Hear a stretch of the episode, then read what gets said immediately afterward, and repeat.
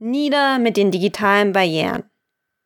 Die Weiten des Internets bieten unendlich viele Möglichkeiten zur Teilhabe, zum Lernen und um sich auszutauschen. Allerdings lauern auch hinter jeder zweiten Ecke Hürden, die einige Menschen ausschließen können. In den letzten Jahren habe ich einiges dazu gelernt, wie wir alle diese Barrieren möglichst gering halten können. Deshalb möchte ich an dieser Stelle meine Erfahrungen mit euch teilen. Bitte bedenkt, ich bin keine Kommunikationswissenschaftlerin, sondern betreue lediglich sehr viele verschiedene Social-Media-Kanäle und Blogs. Dieser Text ist also nur eine Sammlung von Tipps, kein abschließender professioneller Handlungsleitfaden. Die Spielregeln für Bildbeschreibung.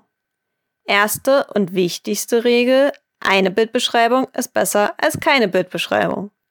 Viele fühlen sich unsicher, wie eine Bildbeschreibung am besten formuliert werden kann und lassen sie deshalb oft weg.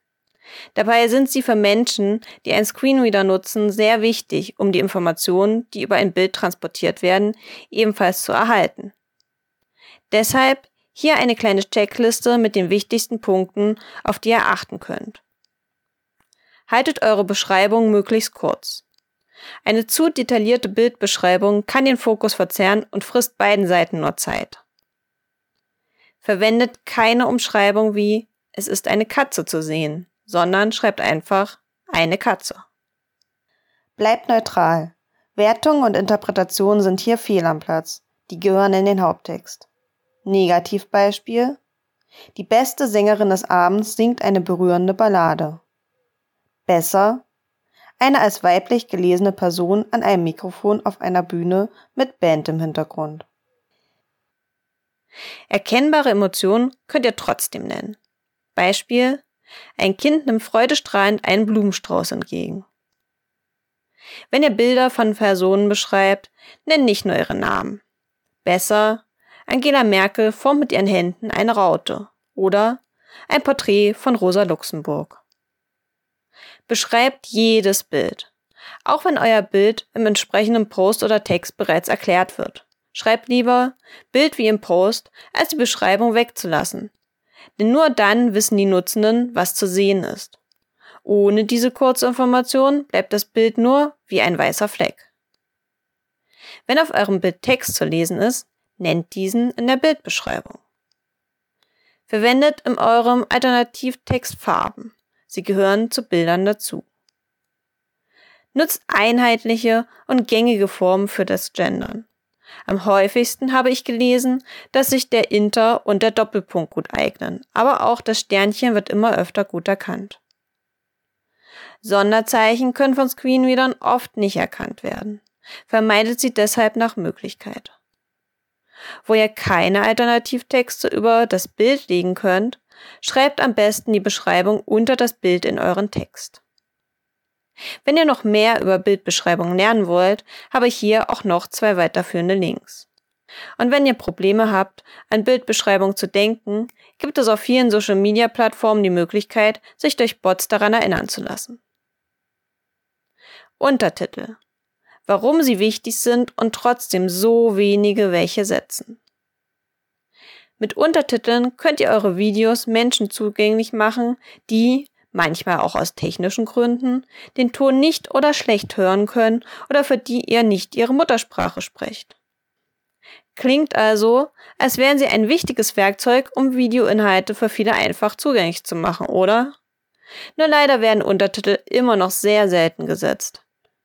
Einer Umfrage zufolge, die ich Anfang August auf meinem Mastodon-Account durchgeführt habe, geben nur 19 Prozent der Videoschaffenden an, ihre Videos immer zu untertiteln. 26 Prozent untertiteln ihre Videos zumindest gelegentlich und über die Hälfte, 56 Prozent, geben an, gar keine Untertitel zu setzen. Auch ich muss gestehen, dass ich gerade bei den Videos, die ich nicht für mich privat aufnehme, es nicht immer schaffe, Untertitel zu setzen. Einer der Hauptgründe in meinem Fall ist Zeitmangel. Im Vergleich zur Planung, dem Dreh, der Ton- und Videobearbeitung ist das Untertiteln von Videos mit einem extrem hohen Zeitaufwand verbunden. Je nachdem, ob es bereits ein fertiges Skript gibt oder der Text herausgehört werden muss und wie deutlich und gut gesprochen wird, rechne ich persönlich zum Setzen von Untertiteln pro Minute Video 10 bis 40 Minuten Arbeitszeit zum Untertiteln mit Egisop. Wenn dann nebenbei ein zehnminütiges Video innerhalb von zwei Tagen fertig werden soll, fehlen die Ressourcen, einfach die im Schnitt rund vier Stunden Arbeitszeit für die Untertitel auch noch einzuplanen. Diese Rechnung soll keine Ausrede sein, keine Untertitel zu setzen, sondern eine Erklärung dafür, warum viele oft keine Untertitel setzen. Auch wird gern angegeben, dass die Untertitel von YouTube ausreichen würden. Also ist dieser Arbeitsaufwand überhaupt notwendig? Meiner Meinung nach ja. Die Untertitel bei YouTube haben immer noch Probleme bei undeutlicher Aussprache, Akzenten und Dialekten, erkennen nicht, wenn es im Hintergrund Musik oder Geräusche gibt, die wichtig sind, fügen manchmal verwirrende Satzzeichen ein und ähnliches. Empfehlenswertere Plattformen als YouTube, wie etwa PeerTube, generieren auch oft keine oder schlechte Untertitel. Mein Fazit zum Thema Untertitel Setzt euch, wenn ihr Videos produziert, unbedingt mit dem Thema auseinander. Gute Untertitel sind ein sehr effektives Mittel, mehr Menschen an euren Videos teilhaben zu lassen. Außerdem ist das Setzen von Untertiteln auch eine gute Möglichkeit, eure Inhalte nochmal zu überprüfen und kleine Fehler zu entdecken und helfen euch dabei, eure Sprache und euren Satzbau zu verbessern. Und am Ende sind sie auch nur Übung. Content Warnings als Schutzschild auf Social Media. Kennt ihr die Möglichkeit, Inhaltswarnungen, sogenannte Content Warnings, zu verwenden und eure Bilder in der Vorschau zu verwischen? Auf zum Beispiel Mastodon könnt ihr Beiträge von euch, die Trigger, Faktoren, die Angst- oder Unwohlseinszustände bei anderen auslösen können, für andere Personen enthalten können, entsprechend durch Content Warnings kennzeichnen.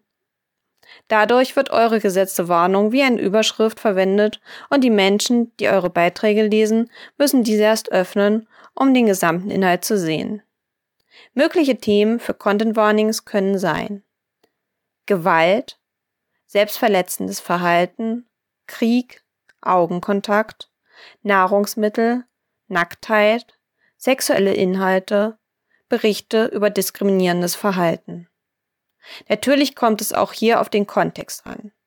Wenn ihr zum Beispiel auf einem Server seid, der sich ausdrücklich mit sexuellen Themen beschäftigt, müsst ihr nicht vor jedem etwas freizügigeren Bild eine Content Warning setzen.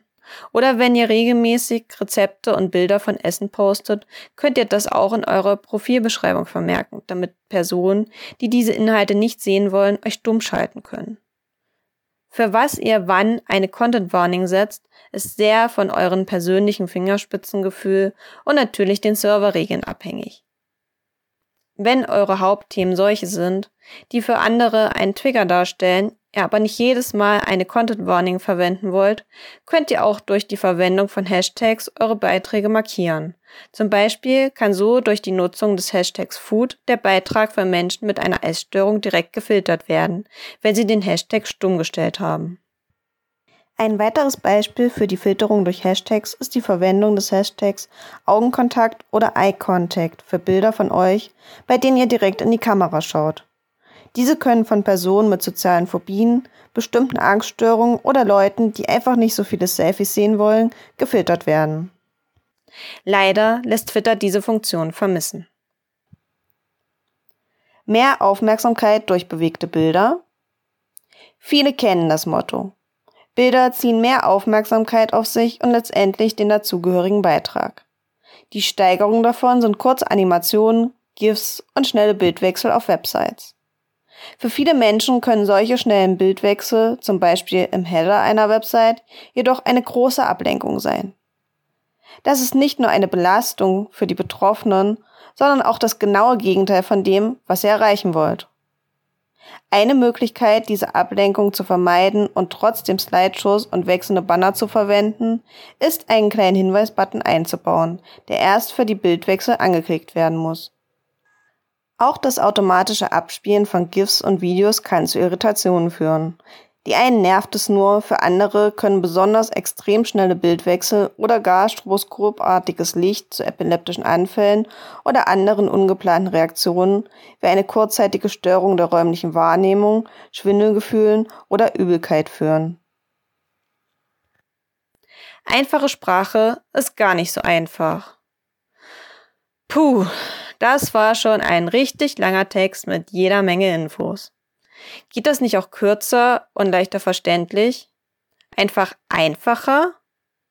Jein. Damit Texte von möglichst vielen Menschen verstanden werden können, sollten sie in möglichst einfacher Sprache geschrieben sein. Damit ist nicht Jugend- oder Umgangssprache gemeint, sondern das Vermeiden von zu vielen Fremdwörtern, das Verwenden möglichst klarer und kurzer Satzstrukturen, bildhafter Sprache mit Beispielen und kurze Texte. Da das gar nicht so einfach ist und auch mir sehr schwer fällt, kann ich euch allen nur ans Herz legen, euch gut zu überlegen, wer die Zielgruppe für eure Beiträge ist und eventuell mehrere Versionen eurer Texte zu veröffentlichen. Manche Sachverhalte müssen für eine detaillierte Betrachtung in Fachsprache beschrieben werden. Um sie aber mehr Menschen zugänglich zu machen, könnt ihr auch eine zweite Version in einfacher Sprache schreiben, die auf die wichtigsten Punkte eingeht. Dieses Vorgehen wird zum Beispiel bei Wahlprogrammen genutzt, die es zum Teil auch in einfacher Sprache gibt. Bietet eure Inhalte nach Möglichkeit multimedial an. Vielleicht habt ihr es oben im Beitrag gesehen. Ich biete meine Blogbeiträge auch als Hörversion an. Das mache ich, weil meine Beiträge immer sehr lang sind und es eine ganz schöne Herausforderung sein kann, solche ewig langen Texte zu lesen oder sich gefühlt endlos die Computerstimme eines Screenreaders anzuhören.